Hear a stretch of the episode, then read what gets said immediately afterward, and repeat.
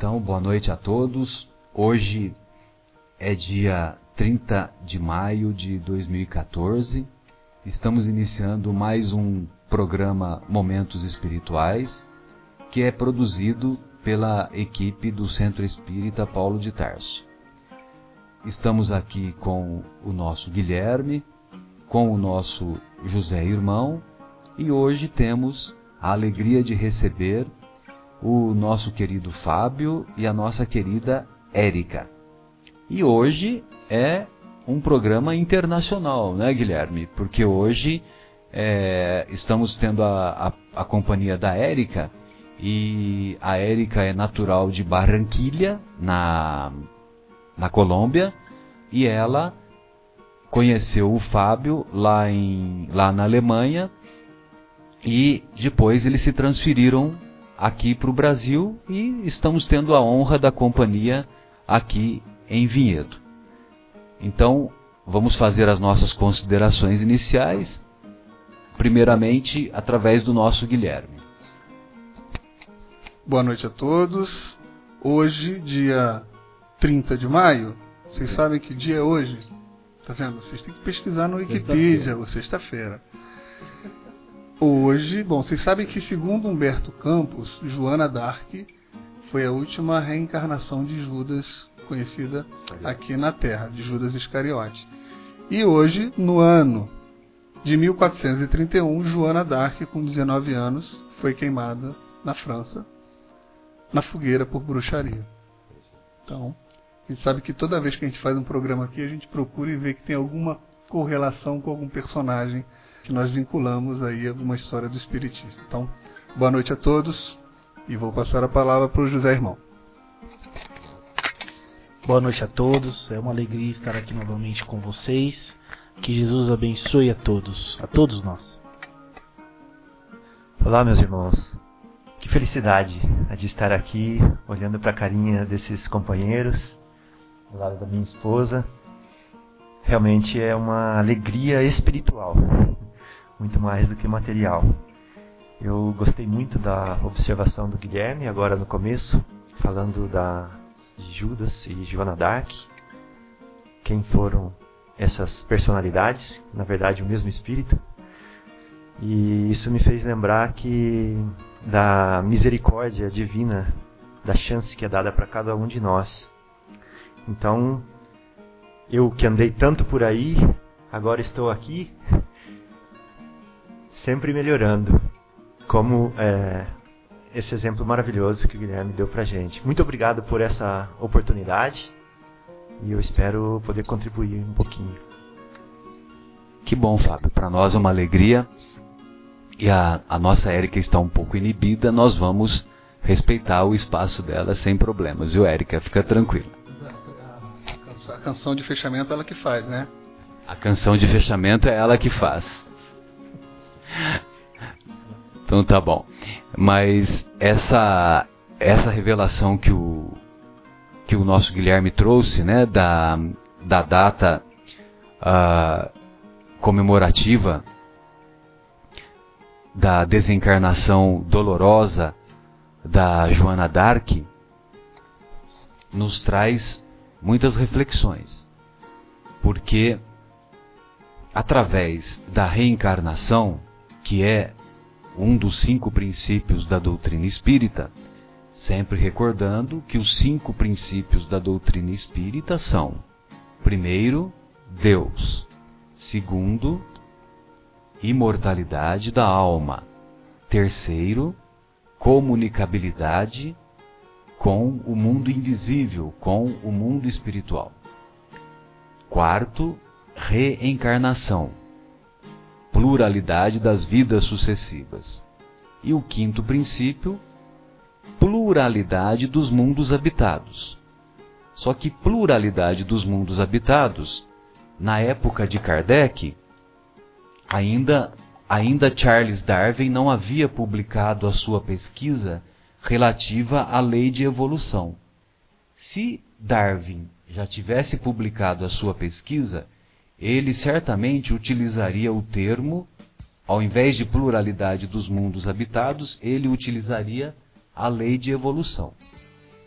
como não havia sido publicado, ele colocou como pluralidade dos mundos habitados. Só que quando nós estudamos o capítulo relativo à pluralidade dos mundos habitados, nós vamos observar que os benfeitores espirituais falam de evolução o tempo todo. Categoria dos espíritos, categoria dos diferentes mundos, das diferentes moradas celestes. E a reencarnação, que é um dos princípios da doutrina espírita, possibilita essa, a, essa nova oportunidade que Judas teve a, de, de poder se redimir daquele, daquele equívoco que ele cometeu na época em que ele conheceu o Mestre. Judas era e é um espírito muito elevado. Se ele não fosse um espírito muito elevado, o Mestre não o convidaria para fazer parte do colégio apostólico. Afinal de contas, ele era um dos doze apóstolos, uma das doze pessoas que conviveram na intimidade com o Senhor, na, na intimidade com o Mestre. E Judas, quando Judas coloca Jesus frente a frente com o, os governantes romanos lá da época, é, ele não estava preocupado com os 30 dinheiros, com as 30 moedas de prata que ele recebeu. Judas tinha tal admiração pelo Mestre, tal confiança no Mestre, que ele tinha certeza que o Mestre era realmente o Messias.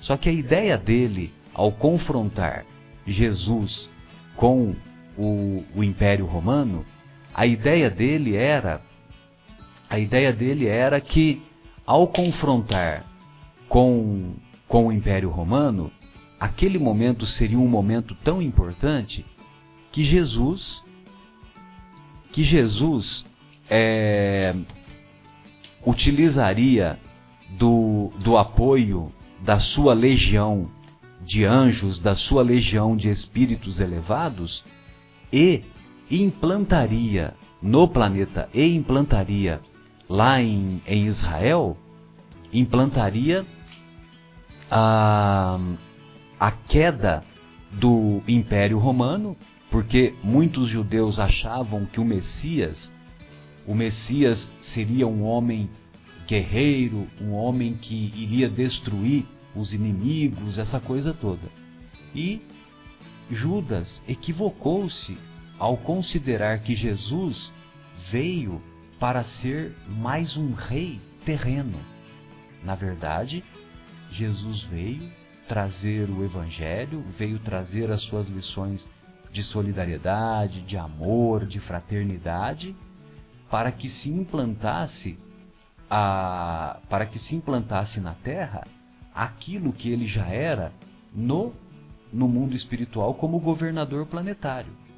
Mas Judas não compreendeu a missão de Jesus.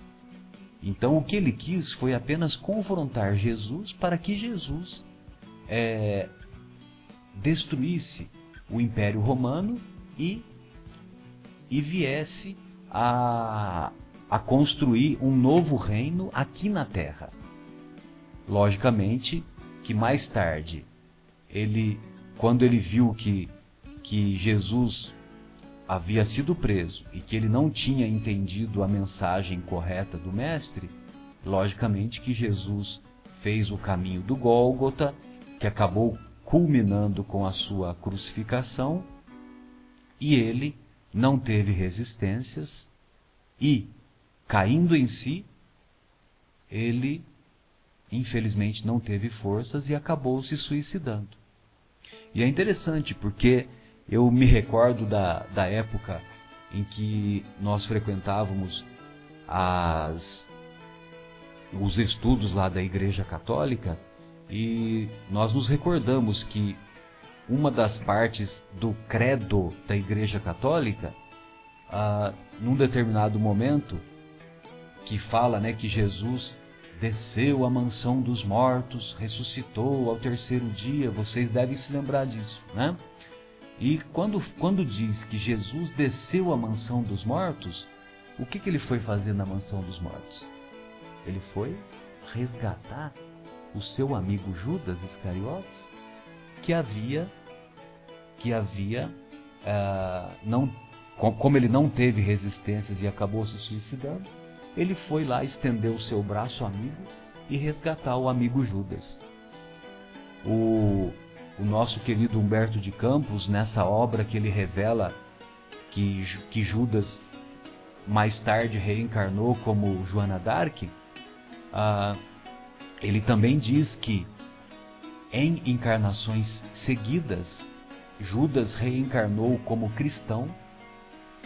Por algumas situações, ele foi, é, ele, ele já havia, já havia sido ah, algumas, existen algumas existências culminaram com ele tendo morrido como mártir, em algumas existências como mártir cristão, e mesmo assim ele precisava se auto-perdoar, que o José Irmão tanto gosta de falar, né, José?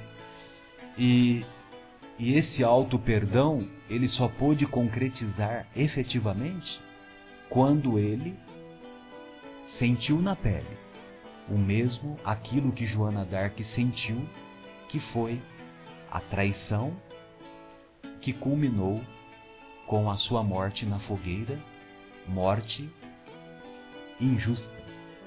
E hoje todos sabemos que para a França, a donzela de Orleans tem uma, uma representatividade muito elevada. Tanto é que a, o, o esforço dela possibilitou que os ingleses não tomassem conta também da, do território que hoje pertence à França. Então vejam vocês a importância daquele, daquela existência de apenas 19 anos. E que, se vocês forem ler a biografia, né, a Joana d'Arc era de uma família de poucos recursos e ela era analfabeta também. Então vejam vocês a importância do, do auto perdão e que no caso de Judas só pôde se concretizar muitos séculos depois. E vale a pena nós refletirmos e lermos esse capítulo relativo à história de Judas na obra Boa Nova, psicografada pelo Chico através do, do espírito Humberto de Campos, porque ele dá detalhes preciosos do sentimento de Judas naquele capítulo. O Guilherme está perguntando se é o Crônica de Além Túmulo. Não é, viu, o, o, Guilherme? Essa, essa passagem se encontra lá no Boa Nova, no, na obra Boa Nova. A obra Boa Nova é, é muito enriquecedora. Nós nós não temos ainda capacidade. O Haroldo Dutra Dias sempre fala isso. O Haroldo Dutra Dias, que é um, um, um expositor espírita, um juiz de direito de muito conhecimento, é, muito estudo, ele, ele estudou hebraico, estudou o grego, ele, ele também ah, traduziu direto o Novo Testamento, direto do grego para o português. E ele, uh, e ele sempre faz esses comentários, né, que a humanidade ainda está distante de compreender o alcance da obra que o Chico Xavier nos deixou, através de mais de 400 livros. Não há no mundo ninguém que escreveu mais de 400 livros. São poucos os que escreveram mais de 100 livros. Quanto mais, mais de 400 livros. José Irmão, gostaria de ouvir os seus comentários.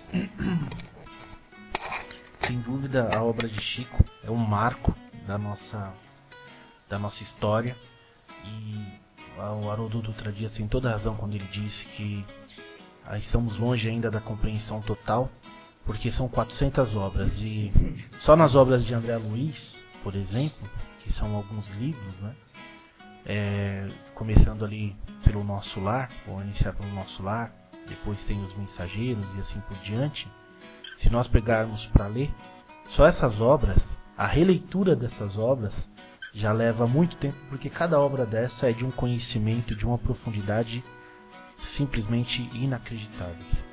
E a, a, própria obra básica do Espiritismo, os cinco livros, o livro dos Espíritos, o livro dos Médios, o Evangelho segundo o Espiritismo e depois o livro uh, A Gênese e o, Céu e, o Céu e o Inferno, que são as obras básicas, que todo espírita deveria ler as obras básicas, embora nem todo espírita leia diretamente as obras básicas, e sim o estudo deles, na opinião de muitos e também minha, as obras de Chico fazem parte das obras, é a continuação, digamos, das obras básicas, pela profundidade e pela, pelo conhecimento que ele nos traz.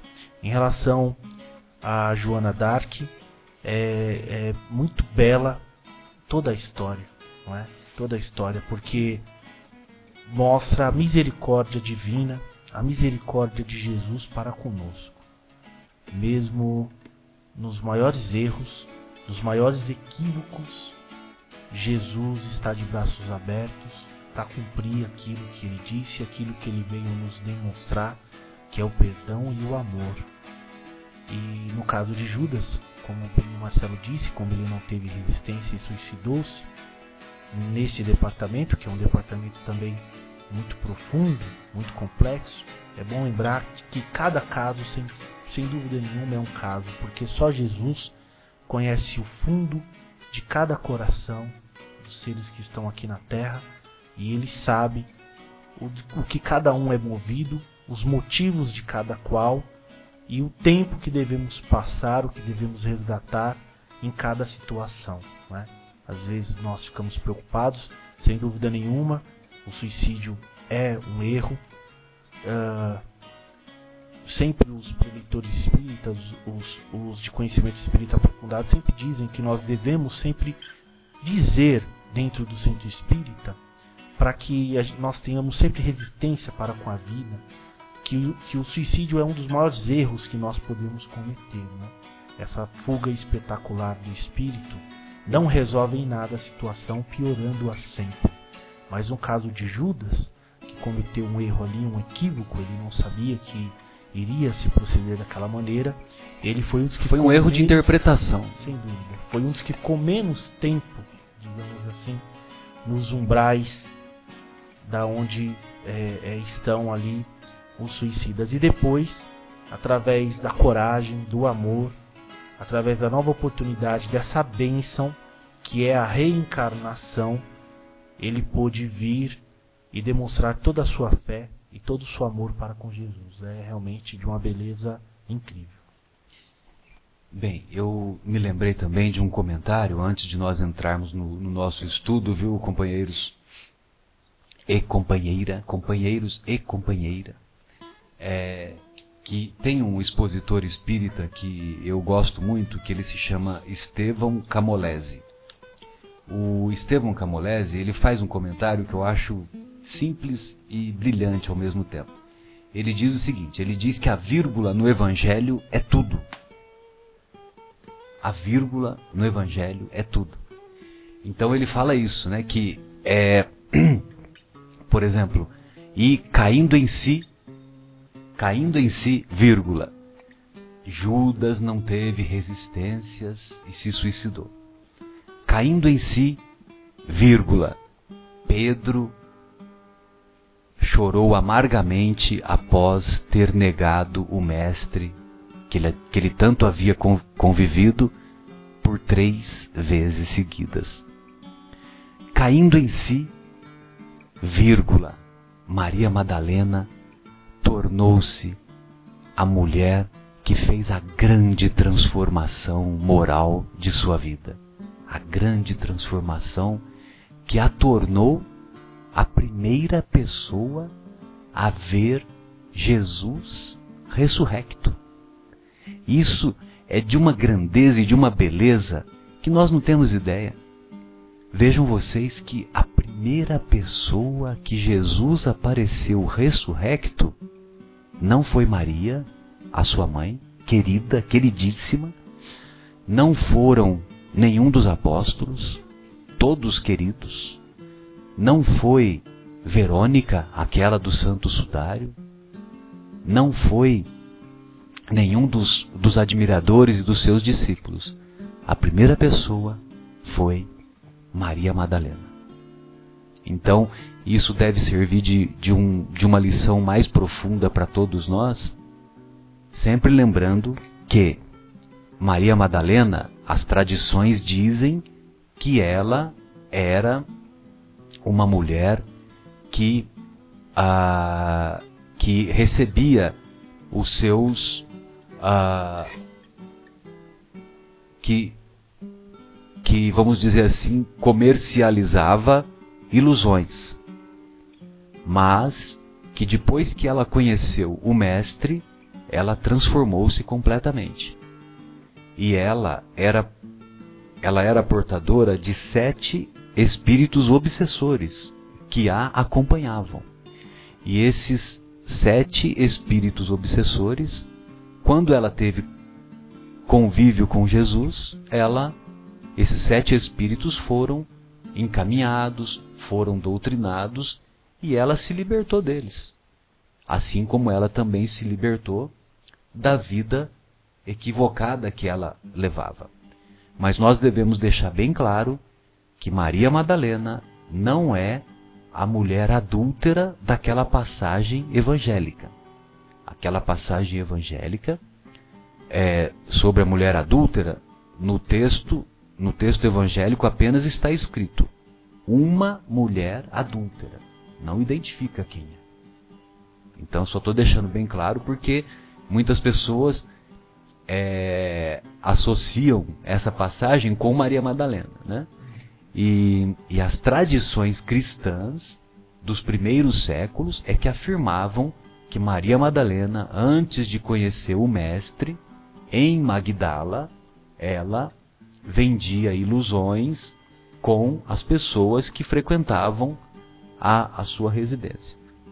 Então, só queria fazer esse comentário sobre a importância da vírgula no Evangelho.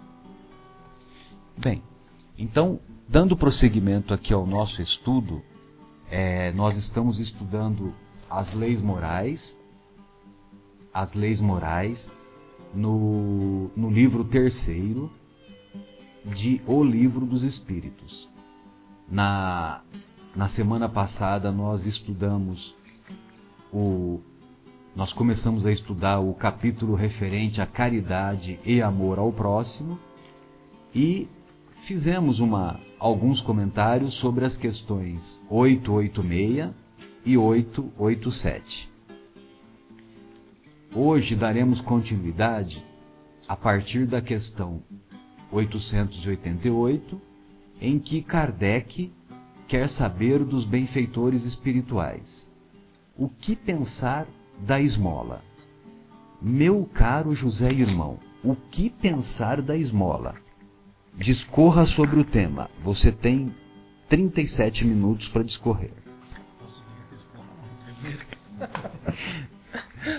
Você sabe que eu falo brincando. Os, os, bem, os benfeitores espirituais. Eles dizem assim: O homem reduzido a pedir esmola se degrada moral e fisicamente. Ele se embrutece. Numa sociedade baseada sobre a lei de Deus e a justiça, deve-se prover a vida do fraco sem humilhação para ele. Ela deve assegurar a existência daqueles que não podem trabalhar, sem deixar a sua vida à mercê do acaso e da boa vontade. Reprovais a esmola? Não, não é a esmola que é reprovável, frequentemente. É a maneira pela qual é feita. O homem de bem, que compreende a caridade segundo Jesus, se antecipa ao infeliz, sem esperar que ele lhe estenda a mão. A verdadeira caridade é sempre boa e benevolente. Ela está tanto na maneira quanto no fato. Um serviço feito com delicadeza duplica de valor se é feito com ostentação. A necessidade pode fazê-lo aceitar, mas o coração não é tocado por ele. Lembrai-vos também que a ostentação aos olhos de Deus tira o mérito do benefício. Disse Jesus: Que a vossa mão esquerda ignore o que dá a vossa mão direita. Ele vos ensina com isso a não delustrar a caridade pelo orgulho. É preciso distinguir a esmola propriamente dita da beneficência. O mais necessitado não é sempre aquele que pede. O receio de uma humilhação retém o verdadeiro pobre e, frequentemente, ele sofre sem se lamentar. É a este que o homem verdadeiramente humano sabe ir procurar sem ostentação.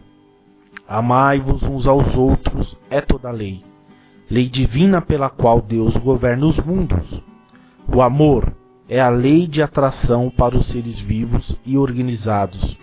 A atração é a lei de amor para a matéria inorgânica.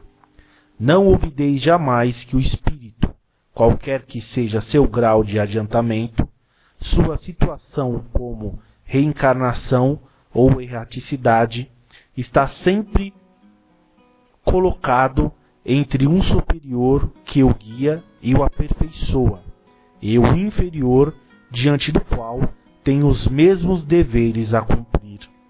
Portanto, sede caridosos, não somente dessa caridade que vos leva a tirar de vossa bolsa o óbolo que dais friamente, aquele que ousa vô-lo pedir, mas ide ao encontro das misérias ocultas. Sede indulgentes para com os defeitos de vossos semelhantes, em lugar de menosprezar a ignorância e o vício. Instruí-os e moralizai-os, Sede dóceis e benevolentes para tudo que vos é inferior. Sede o mesmo com relação aos seres mais ínfimos da criação, e tereis obedecido à lei de Deus. São Vicente de Paulo. É, meu caro. É, meu caro, quando São Vicente de Paulo faz um comentário desse, nós temos que tirar o chapéu, né? Sem dúvida nenhuma.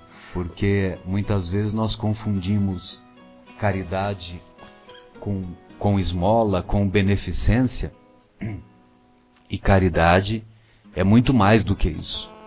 Caridade é nós atendermos às necessidades daqueles que nós sabemos que estão passando por elas, mas atender a essas necessidades sem ostentação, sem nos acharmos melhores do que eles, sem querermos humilhar, estendendo a mão com sinceridade para diminuir a sua dor, para diminuir a, a necessidade desses irmãos que estão enfrentando esta ou aquela dificuldade econômica, esta ou aquela dificuldade de estômago.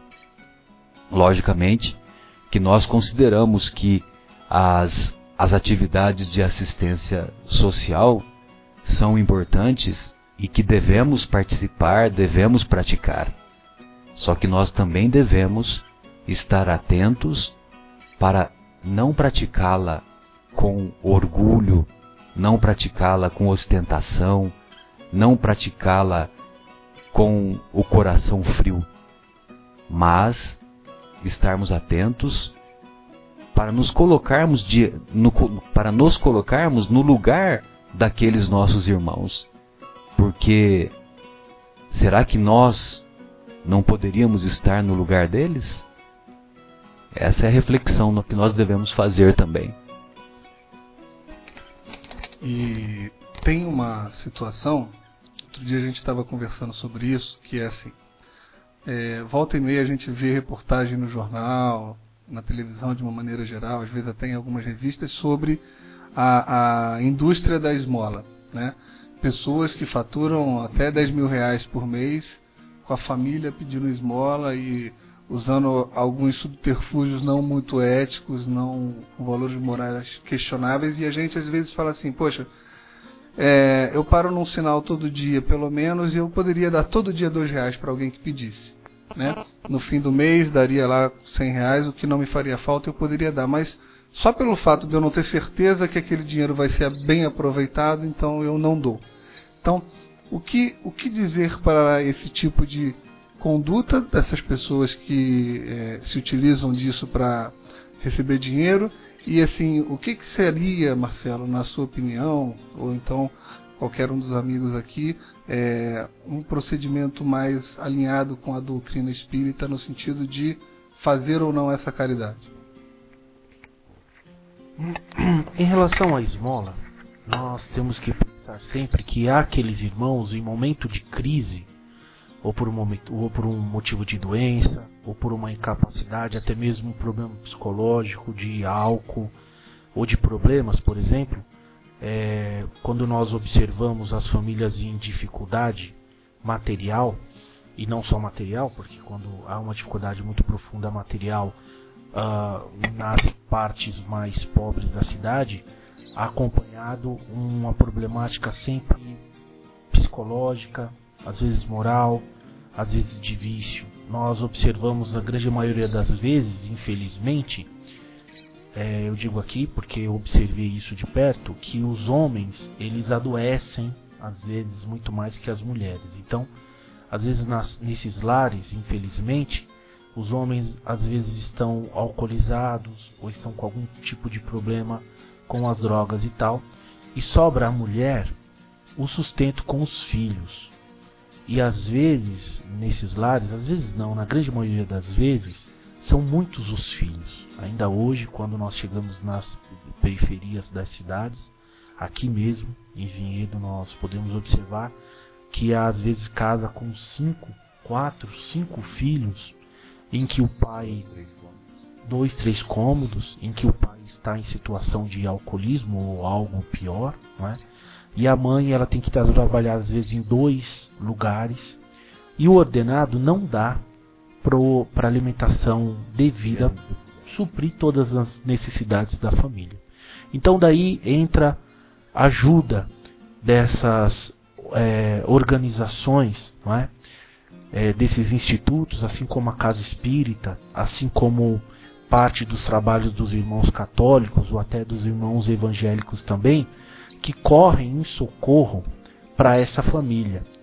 Porque mesmo a mãe trabalhando, o pai trabalha, mas quase sempre acaba que é, colocando todo o seu dinheiro no álcool, na bebida. E a mãe tem aquela preocupação de suprir a necessidade alimentar dos filhos. Mas como eu disse, o dinheiro é muito pouco, então não dá. Então essas instituições, graças a Deus que elas existem. Então nós não temos ainda aquela visão para observar todos esses parâmetros. Eu vou dar aqui uma opinião pessoal. Às vezes quando eu estou passando, e naquele momento a, a quem está me pedindo se me toca profundamente e eu tenho dinheiro, eu dou. Ah, mas eu não sei o que ela vai fazer com o dinheiro. Mas aí nós deveríamos pensar o seguinte: é da responsabilidade deles.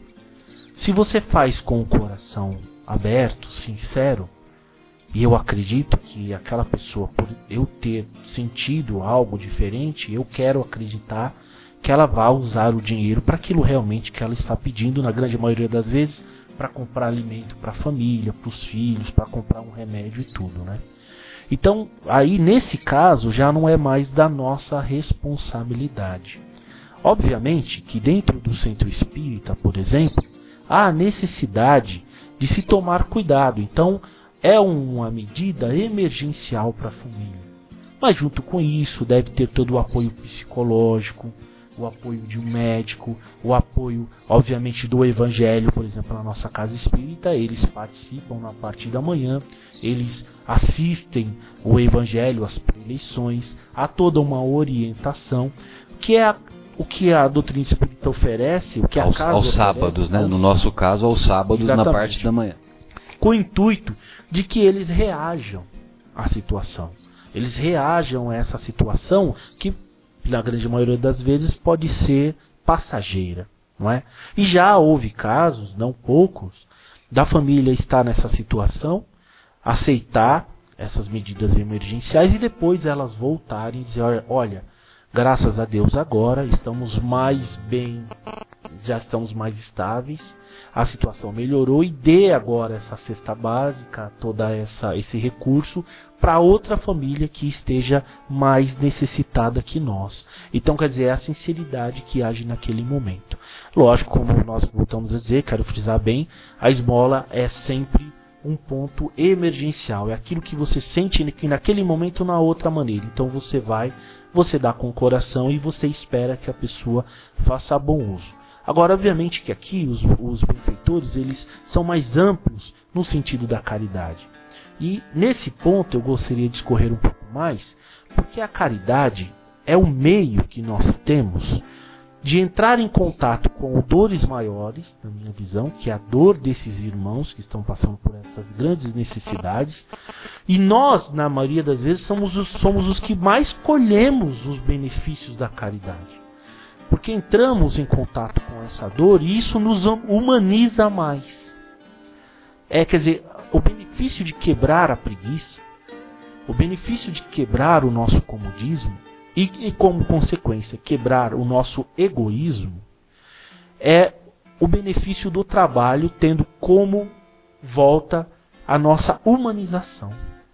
Porque a caridade é um dos meios sem dor, é que nós não necessitamos da reencarnação da prova ou da expiação, é o meio, digamos, mais misericordioso que Jesus nos oferece de elevação o meio mais misericordioso, mais amoroso de aprendizado do cristianismo, do trabalho cristão.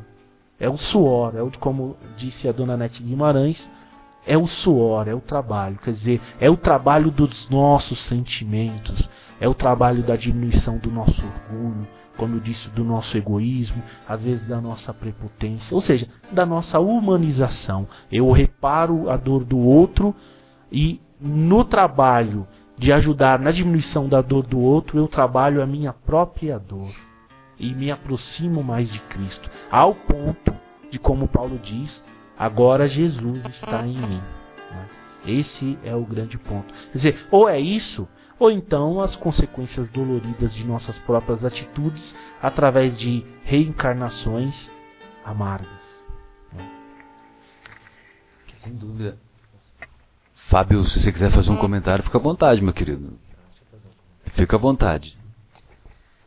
É, enquanto eu estava ouvindo é, vocês falarem, eu fiquei imaginando e revivendo situações que eu já passei, né? Andando pelas calçadas, vendo pessoas sentadas.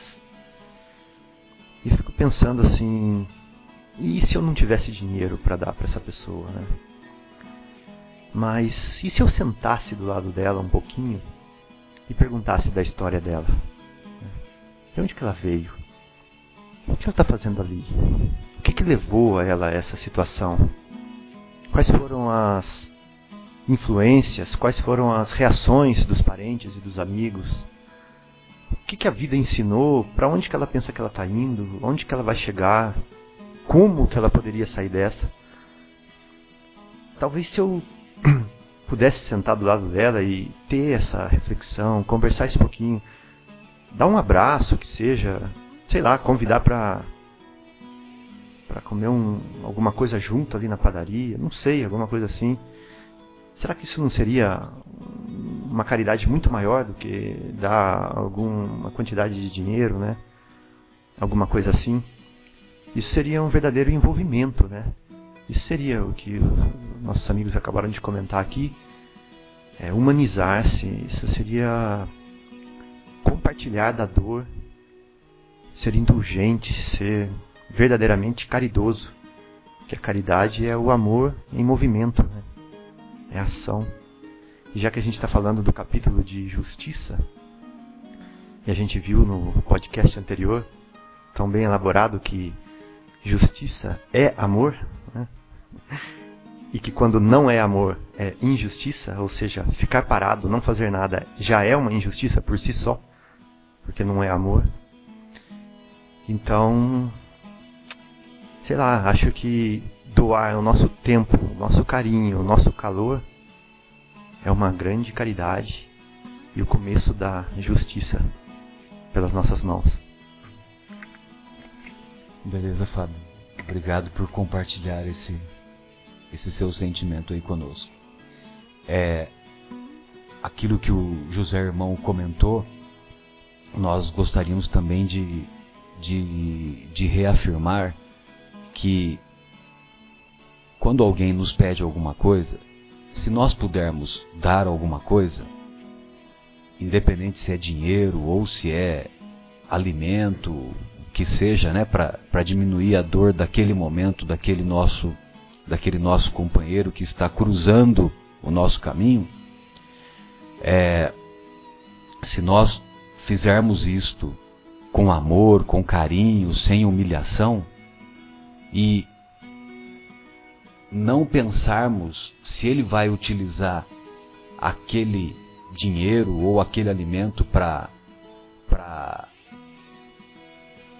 fazer mau uso, né? seja através de, de utilizar-se para bebida alcoólica ou mesmo para o uso de drogas, uh, sem dúvida, isso deve ficar claro que a responsabilidade foi passada para ele. Nós fizemos a nossa parte. Nós, nós oferecemos aquilo de coração. Se ele fez mau uso, a responsabilidade é dele.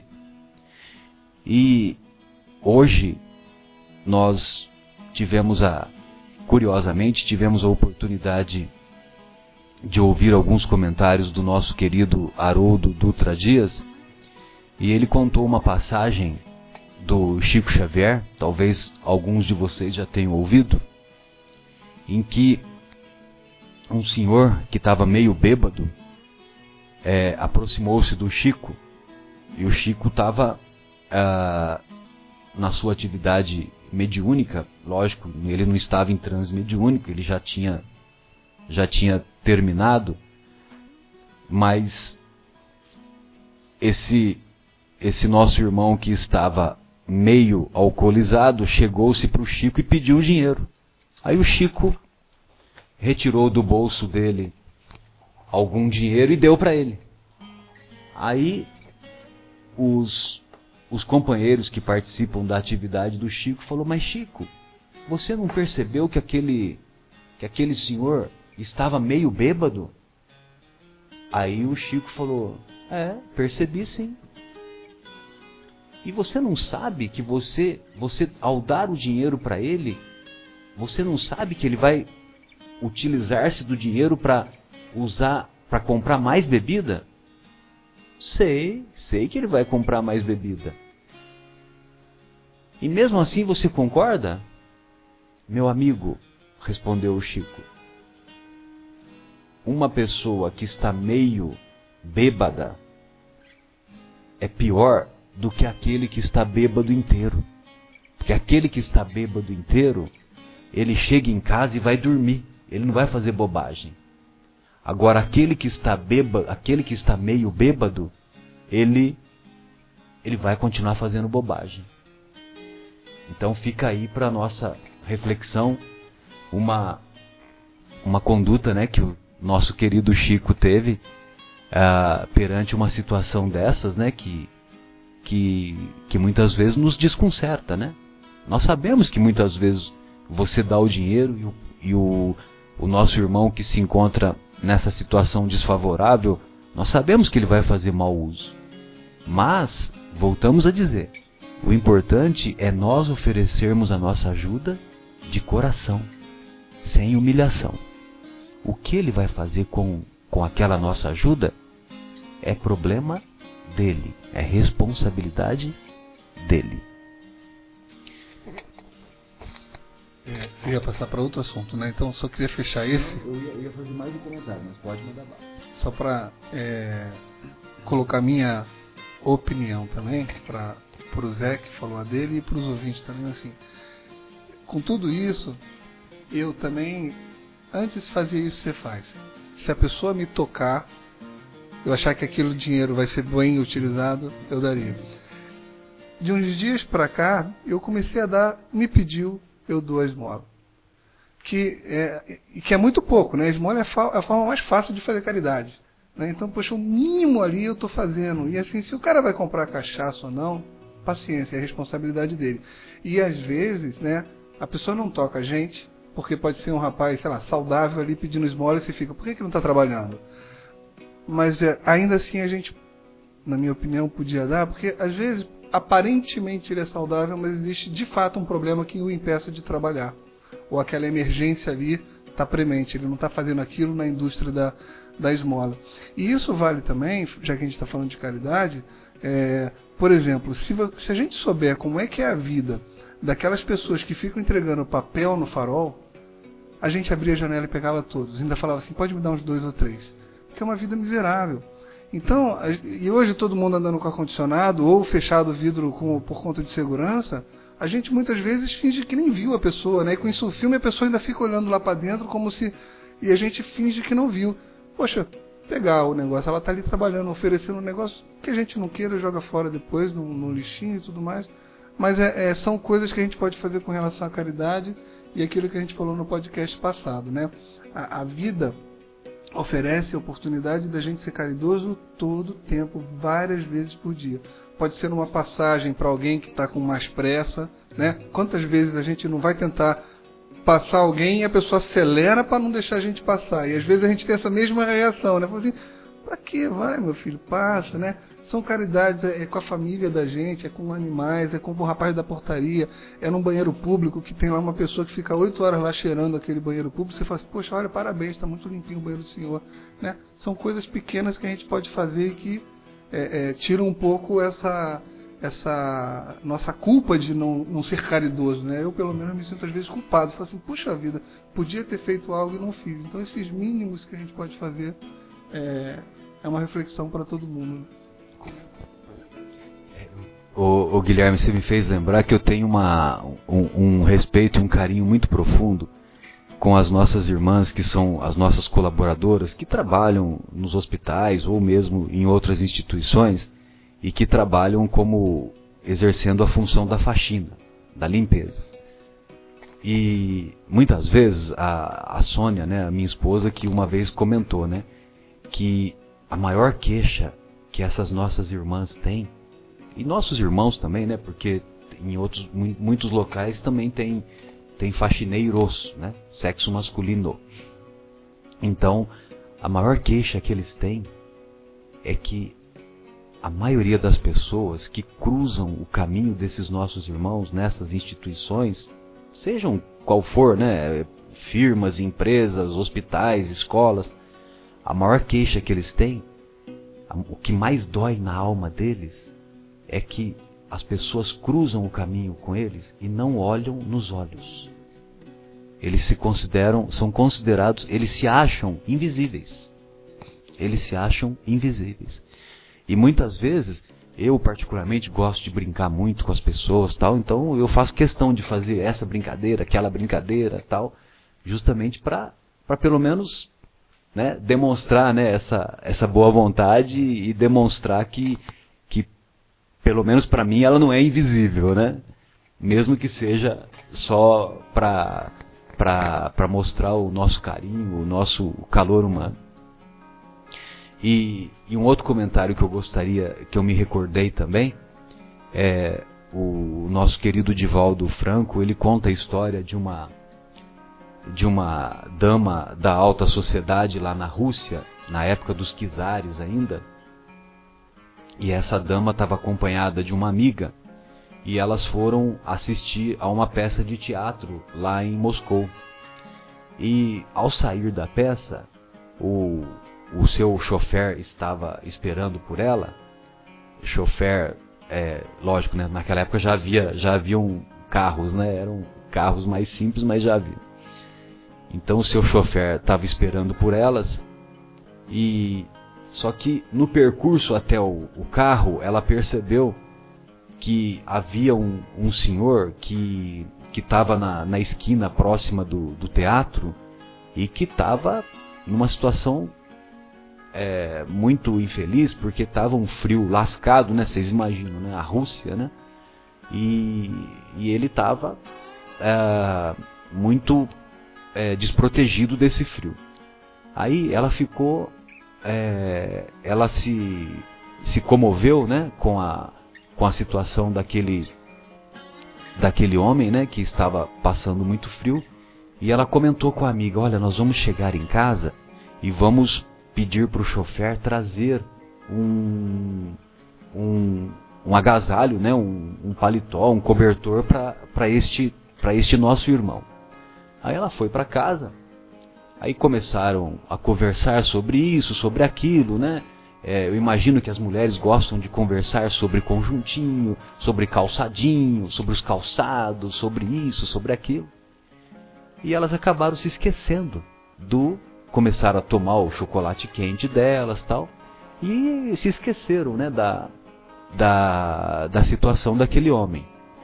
Aí no dia seguinte ela acordou e lembrou-se do homem. Lembrou-se do homem e pediu pro, pro, pro seu funcionário levar o cobertor lá para ele, tal, tal. E que ele se encontrava em tal lugar.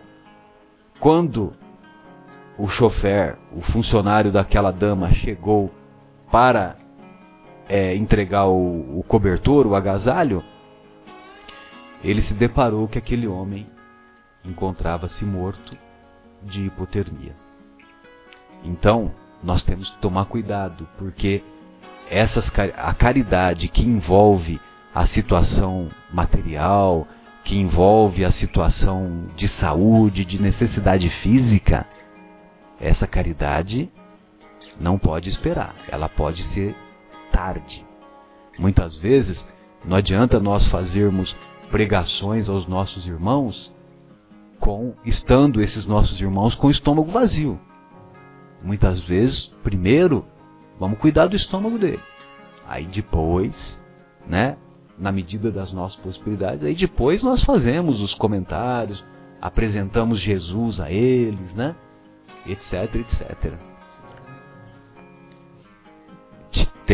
Devemos tirar da, da emergência da situação física, da situação mais triste.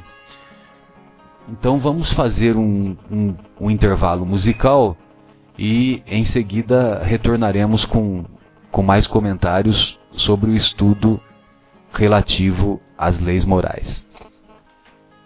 Bem, então, dando prosseguimento ao, ao nosso estudo que envolve essa reflexão sobre a esmola que os benfeitores espirituais comentam nessas questões que, que nós estamos desenvolvendo, a, a Érica que gentilmente nos acompanha neste nosso encontro de hoje, sugeriu para que abordássemos o tema da, do óbolo da viúva. E é uma lembrança muito feliz que a, que a Érica teve, porque ah, é mais uma passagem empolgante que o mestre se utilizou para deixar as suas leis bem claras e leis que são cósmicas e que são válidas para qualquer tempo e local em que nos encontremos. Então, aquela passagem que Jesus encontrava-se na sinagoga e observava como as pessoas depositavam as esmolas ou as contribuições no gasofilácio que se encontra nas sinagogas, ou melhor, se encontrava nas sinagogas naquela época. O gasofilácio nada mais é do que uma urna ou uma caixa onde as pessoas colocavam as suas contribuições. Então Jesus observa que as pessoas que tinham mais recursos depositavam grandes somas de contribuição. E, num determinado momento, apareceu uma viúva e a viúva depositou apenas uma moeda, apenas duas moedas? Duas pequenas moedas, dois pequenos óbulos no gasofilácio. Em seguida, Jesus dirige-se aos seus discípulos e comenta: Em verdade, em verdade vos digo que estas duas moedas que foram colocadas pela viúva têm mais valor do que as altas somas que os demais contribuintes é, cederam, pois aqueles aqueles que cederam altas somas de recursos cederam do que lhes sobra. Mas esta mulher, esta viúva, ela deu daquilo que lhe fazia falta.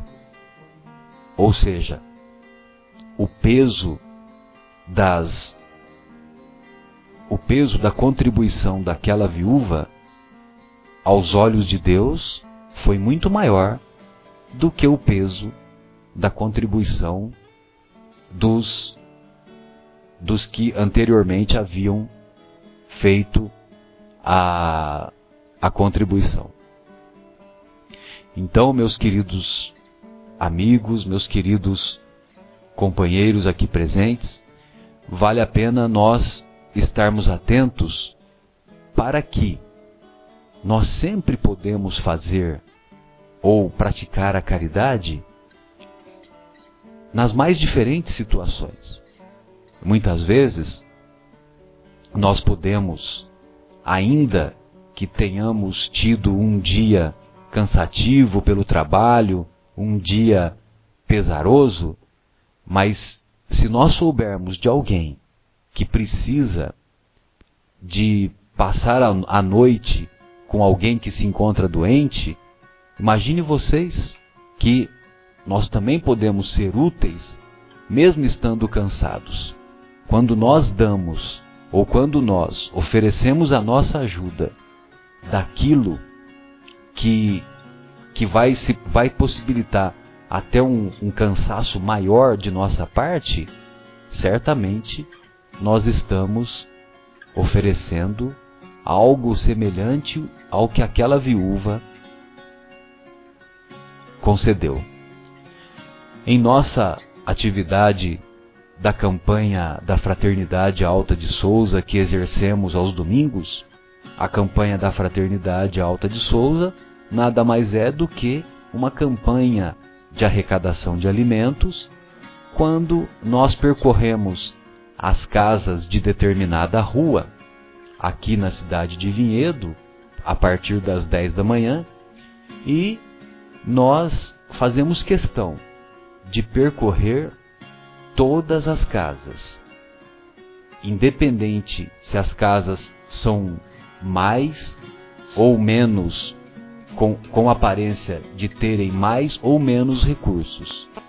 Porque nós consideramos que aquelas casas que aparentam ter menos recursos, os, os seus moradores também devem ter a oportunidade de agirem como agiu a viúva ao conceder os, as suas duas moedas. Porque esta casa, que aparentemente, ou melhor, aquela casa que aparentemente apresenta menos recursos, os seus moradores vão poder ter essa oportunidade de contribuir com aquilo que talvez lhes faça falta, mas que vai ser útil para confeccionar as cestas básicas das famílias que são assistidas lá pela nossa casa, pelo Centro Espírita Paulo de Tarso. Então, quando nós percorremos as casas aos domingos, o nosso objetivo é esse: é juntar o maior número possível de contribuição do, de um quilo de alimentos não perecíveis um quilo de arroz, um quilo de feijão, açúcar, farinha, enfim, o que cada um, o que cada casa puder ou quiser contribuir. Muitas vezes, não é raro, é, muitas pessoas contribuem até com, até às vezes com cesta básica inteira, né? E, e isso tudo nos auxilia a confeccionarmos as cestas básicas que vão ser úteis para aquelas cerca de 50, 60 famílias que são assistidas pelo Centro Espírita Paulo de Tarso. Então, esse era o comentário que nós gostaríamos de fazer e vale a pena, é gostaria de ouvir os seus os comentários dos, dos demais companheiros. Marcelo, esses dias eu estava lá em casa, tá começando a fazer muito frio agora, né? E mudei da Alemanha para cá e trouxe umas as melhores quatro suéteres que eu tinha. O resto eu doei lá na Alemanha, né? Mas aqueles quatro são realmente o que vão ter que aguentar o inverno inteiro. São os melhores. e aí eu já não tenho mais para doar. Mas aí bateu a minha porta, a minha esposa está aqui do meu lado, nem sabe disso ainda. Mas bateu a minha porta, uma pessoa com frio. E eu fui lá e no meu guarda-roupa eu falei, nossa, mas agora os que tem aqui são muito bons. e o que que eu faço? Mas ele está com frio. Aí eu peguei escondido da minha esposa, mas que agora está balançando a cabeça afirmativamente que eu fiz bem. E peguei um suéter muito bom que eu tinha e doei para ele. Estou falando isso aqui não para fazer propaganda da minha benevolência no ar, não é isso, mas é uma vitória, acho, quando a gente consegue dar daquilo que a gente que nos faz falta e não ficar só pegando aquilo que não serve mais é uma vitória. é o desapego, né? É, uma vitória, dá uma sensação tão boa que eu acho que eu tinha que dar um testemunho aqui e falar que não dói nada, que é muito bom. Exatamente, e muitas vezes nós temos é, a oportunidade de ter tantas roupas em nossas gavetas e, e as nossas gavetas elas podem passar frio. As nossas gavetas podem passar frio. Agora, os nossos irmãos que, que, que, que nos procuram e que cruzam o nosso caminho, nós podemos é, exercitar esse desapego. Essa parte é muito importante, dando continuidade ao tema. E é bom a gente sempre lembrar do que nos diz Emmanuel sobre esse aspecto, porque às vezes nós pensamos assim, mesmo nosso amigo Fábio, às vezes podia pensar, puxa, mas de repente eu não tenho mais o que dar. Muitas pessoas pensam em termos financeiros, mas eu não tenho condições, o meu, o meu orçamento ele já é tão apertado, né? Como é que eu faço para ajudar as pessoas e tudo? Mas a gente tem que dar de si mesmo. Esse é o grande ponto, né? Porque Emmanuel nos diz que todas essas essa parte financeira ela é importante é importante que façamos, porque é irmãos em estado de emergência e que nós, como cristãos, temos o dever de socorrer uns aos outros. Mas nós não devemos nos esquecer que tudo isso pertence ao Pai. Todas as coisas pertencem ao Pai, a não ser aquilo que está dentro de nós, que pertence a nós e que nós aí então deveríamos compartilhar.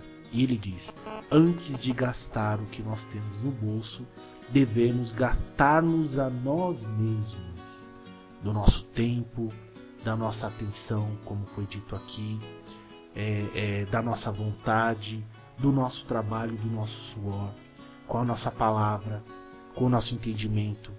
Às vezes, há amigos que estão em momentos de depressão e que eles não querem, já repararam, as pessoas quando estão assim muito tristes, na verdade eles não querem nem que você fale nada. Eles querem que alguém para ouvi-los. Então eles vêm, eles desabafam, eles conversam e tal. E fala-se muito pouco, você acaba falando muito pouco, porque eles querem alguém que esteja perto. Às vezes o abraço vale muito mais do que qualquer tipo de palavra que você que você que você fale. Uma vez em um desses trabalhos, é, em um asilo, é, houve uma passagem que me marcou muito até aproveitando aqui o que o Fábio havia dito anteriormente né, sobre às vezes ouvir uma pessoa e conversar. É muito interessante o asilo e as creches, porque nos dois pontos, quando nós chegamos, quando a gente, a gente chega numa creche, O que chama mais atenção, todas as creches até hoje que eu fui, as crianças elas abraçam as nossas pernas. E elas choram muito depois quando nós vamos embora. Não sei se vocês já tiveram essa oportunidade e chega a dói, né? E os idosos, eles também são de uma carência muito grande.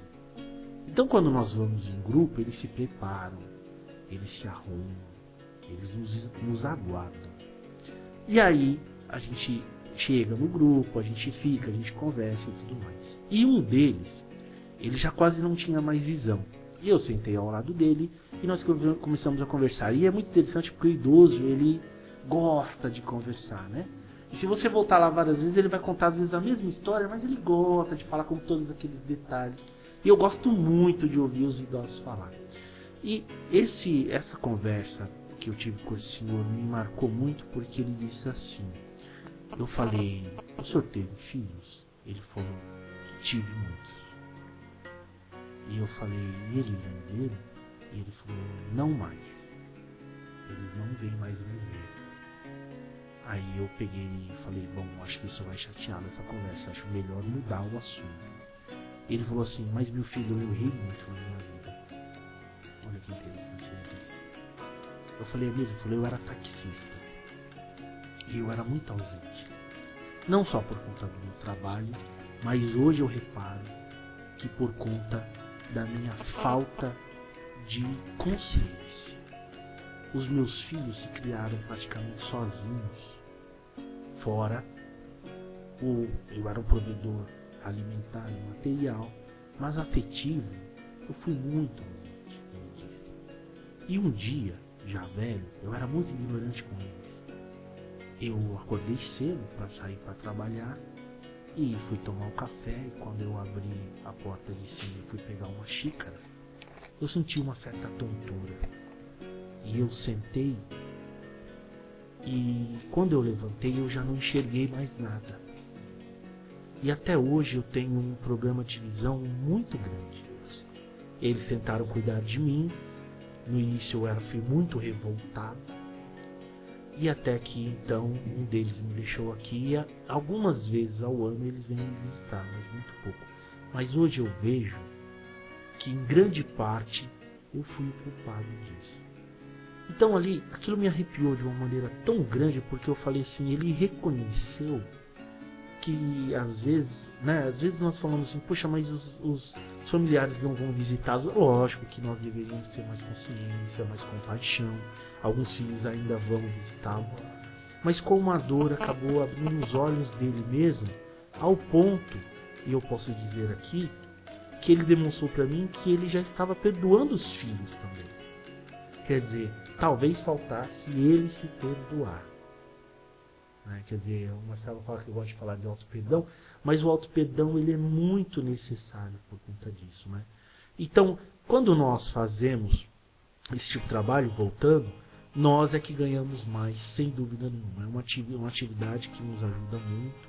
E aí mostra o tamanho de nossa pequenina. A gente passando por essas, por essas, por essas experiências. Então, esses lugares eles são muito carentes muito carentes de visita, muito carentes de atenção, muito carentes de alguém próximo. Então, quando a gente não tem o recurso financeiro, resta-nos aquilo que Jesus nos deu de melhor, que é nós mesmos, que é nossa atenção, nosso amor, nosso carinho. Né? É a grande atividade e no fundo é o que nós estamos falando aqui, é o que Jesus quer, é o que Jesus espera de nós. É, saber ouvir é tão importante, como diz o, o nosso querido autor do livro O Monge e o Executivo. É tão importante que deveria ser uma matéria lecionada desde os bancos escolares até as universidades. Desde o jardim da infância, o pré-primário, passando pelo ginásio. Olha, vejam vocês que esses comentários já, já vê que é uma pessoa velha que está falando, né? Porque quando faz referência de ginásio, grupo escolar, né? É, então já vê que é uma pessoa que é de, da década de 60, né? E é mesmo, eu sou da década de 60. É, nota A, nota B. Então, é, mas saber ouvir é tão importante que deveria ser uma matéria lecionada desde, desde a, a mais, mais remota infância. E isso me lembra também uma outra obra é, intitulada Como Fazer Amigos e Influenciar Pessoas, do cujo autor é o Dale Carnegie. E, e é uma obra muito interessante, muito bacana, que, que é, é, eu tenho um amigo que ele considera essa obra como se fosse uma colocação em prática dos ensinos evangélicos. São dicas muito preciosas que, que esse autor dá. E é um livro é um livro da década de 20, da década de 30, né, do século passado. E, e o Dale Carnegie, ele comenta um caso de uma pessoa que ele começou a conversar e, e, ele, e ele, ele se refere da importância de você dar atenção às pessoas, de você dar atenção. Então esse relato que o José irmão nos fez me, me fez lembrar isso, né, da importância de do, nós darmos atenção aos nossos interlocutores, darmos atenção às pessoas com quem conversamos. E o Dale Carnegie, numa recepção em que ele foi convidado a participar, ele começou a, a, a conversar com uma pessoa que ele havia conhecido naquele momento. E, e essa pessoa é, começou a, a, a, fazer a exposição sobre a sua vida, sobre os seus problemas tal. E o Dale Carnegie, ele apenas ouviu. Ele ouviu o tempo todo. E ficou. É, o interlocutor ficou falando 30, 40 minutos, uma hora aproximadamente. E depois do. Cada um foi para o seu canto. Esse, esse interlocutor comentou com um amigo do Dale Carnegie. Falou: Olha, impressionante aquele seu amigo que pessoa maravilhosa. Fiquei conversando com ele o tempo todo. Que pessoa agradável, que bacana, que bom de papo. Que bom de papo.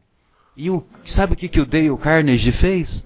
Apenas ouviu, apenas deu atenção, apenas deu carinho. Então vejam vocês como que é importante saber ouvir. Fique à vontade, Fábio. Nossa, Marcelo, agora você tocou num outro ponto importantíssimo. Saber ouvir. Então, parece que a gente pode fazer caridade dentro de casa também. Sem dúvida. Porque eu fiquei pensando, mas Sem aonde dúvida. que eu vou fazer caridade? Né? É. Mas na minha casa, onde eu não uso minha máscara do dia a dia, eu sou tão diferente. E parece para mim o, campo mais propício para eu começar a semear já e trabalhar, me amaciar, me moer, né, que nem a gente moe carne, me moer para poder me transformar numa num homem novo. Então fica a reflexão pra gente, né? Se a gente pode fazer caridade dentro de casa com a nossa atenção, com o nosso ouvir, com as nossas respostas ou com o nosso silêncio, muitas vezes, ou com o nosso olhar de amor. Só isso às vezes basta. Né? Então vamos pensar nisso. Sem dúvida, bem lembrado. Podemos fazer caridade com o olhar também. O Paulo Gaudense fala uma coisa muito interessante, psicólogo conhecido, ele é psiquiatra na verdade. Ele diz que se nós aprendêssemos a ouvir ao nosso companheiro, a nossa companheira, é, não como acusação, mas com um desabafo mais completo que nós possamos imaginar, a gente ia se melhorar muito. Porque a pessoa que mais me conhece, sem dúvida, às vezes mais do que eu, é minha esposa. Hoje, quando ela fala pra mim, eu escuto bem. Ela acha que eu não estou escutando, mas eu escuto bem o que ela está falando para eu tentar entender. Porque você tocou num ponto muito importante, Fábio. Quer dizer, lá em casa que nós, nós tiramos as máscaras, porque a família, como ela é pautada pelo amor, não há o, o ônus né, da, da, do peso, da mágoa. Né? Lógico que, que há, mas quer dizer, mas os familiares mais próximos, eles sempre estão dispostos a nos perdoar, às vezes pelos maiores erros, né? às vezes uma palavra que você fala, é, às vezes numa discussão, alguma coisa. E eles sempre estão prontos a nos perdoar e a se renovar. Então, a minha esposa, quando ela fala algo do meu comportamento, hoje eu procuro prestar bastante atenção, porque eu falo, E quando ela fala brava, melhor ainda, porque daí ela fala com mais sinceridade. então você escuta e fala, olha, aí tem verdade. Né? Então é importante saber ouvir também nesses pontos. Né? Sem dúvida. E é o que nós comentamos no programa passado a respeito do, dos nossos inimigos. Não que a nossa esposa seja nossa inimiga. Não é isso. Que fique bem claro. É, Ou não sempre, mas é semelhante, mas não é igual. Mas muitas vezes, muitas vezes, o, os nossos amigos, por, por nos quererem bem, eles não apontam as nossas imperfeições, né, José irmão? E, então eles não apontam as nossas imperfeições porque eles nos amam. E quem ama, quem ama não vê defeitos. Agora, aquelas pessoas que são que se colocam como nossas opositoras, essas pessoas, elas apontam as nossas imperfeições. E nós devemos estar atentos com essas colocações, porque muitas vezes elas são muito úteis para nós fazermos mudanças de, de, de comportamento. Lógico que eu não estou me referindo às esposas, né? Meus queridos, nós estamos nós estamos encerrando mais uma vez mais este programa e gostaríamos de, de nos despedir ah, com aquele pensamento que a nossa querida Anete Guimarães ah, nos deixou nessa palestra que a todos encantou na terça-feira, quando ela nos disse que a evolução espiritual, aliás, ela, ela deu a fonte, né? Ela disse que o Chico Xavier, o nosso querido Chico Xavier, nos ensina que a evolução espiritual se dá pela desidratação. Para evoluirmos, temos que nos desidratar, ou seja, através do suor do trabalho ou das lágrimas da dor. Façamos as nossas escolhas. Uma boa noite a todos. Suas considerações finais, meu querido José Irmão. Foi uma alegria e um prazer muito grande estar novamente aqui com vocês. Que Deus nos abençoe e nos abra o caminho para a semana que vem, se Ele assim permitir. Fiquem com Deus, que Jesus abençoe a todos. Fábio. Bom, irmãos, é, vamos nos despedindo aqui então, já com vontade de, do próximo. E lembrando a vocês que se vocês quiserem estudar conosco, né, só pegar o livro dos Espíritos e continuar lá com a questão 889 e se preparar também com a gente para o próximo blog, para o próximo é, podcast. Muito obrigada pela, pela oportunidade de estar aqui e ser uma ouvinte ao vivo. Boa noite. Muito bem-vindos vocês, estão convidados para os próximos quando quiserem. E boa noite a todos. E também fechando com uma frase não tão profunda e não tão é, nobre, mas já que falávamos de caridade e muito importante às vezes do silêncio, às vezes o silêncio vale muito, né? Então fica aqui a frase de imã de geladeira que às vezes a gente precisa escolher entre ter razão ou ter amigos. Boa noite para todos. Até a próxima. Tchau, tchau. É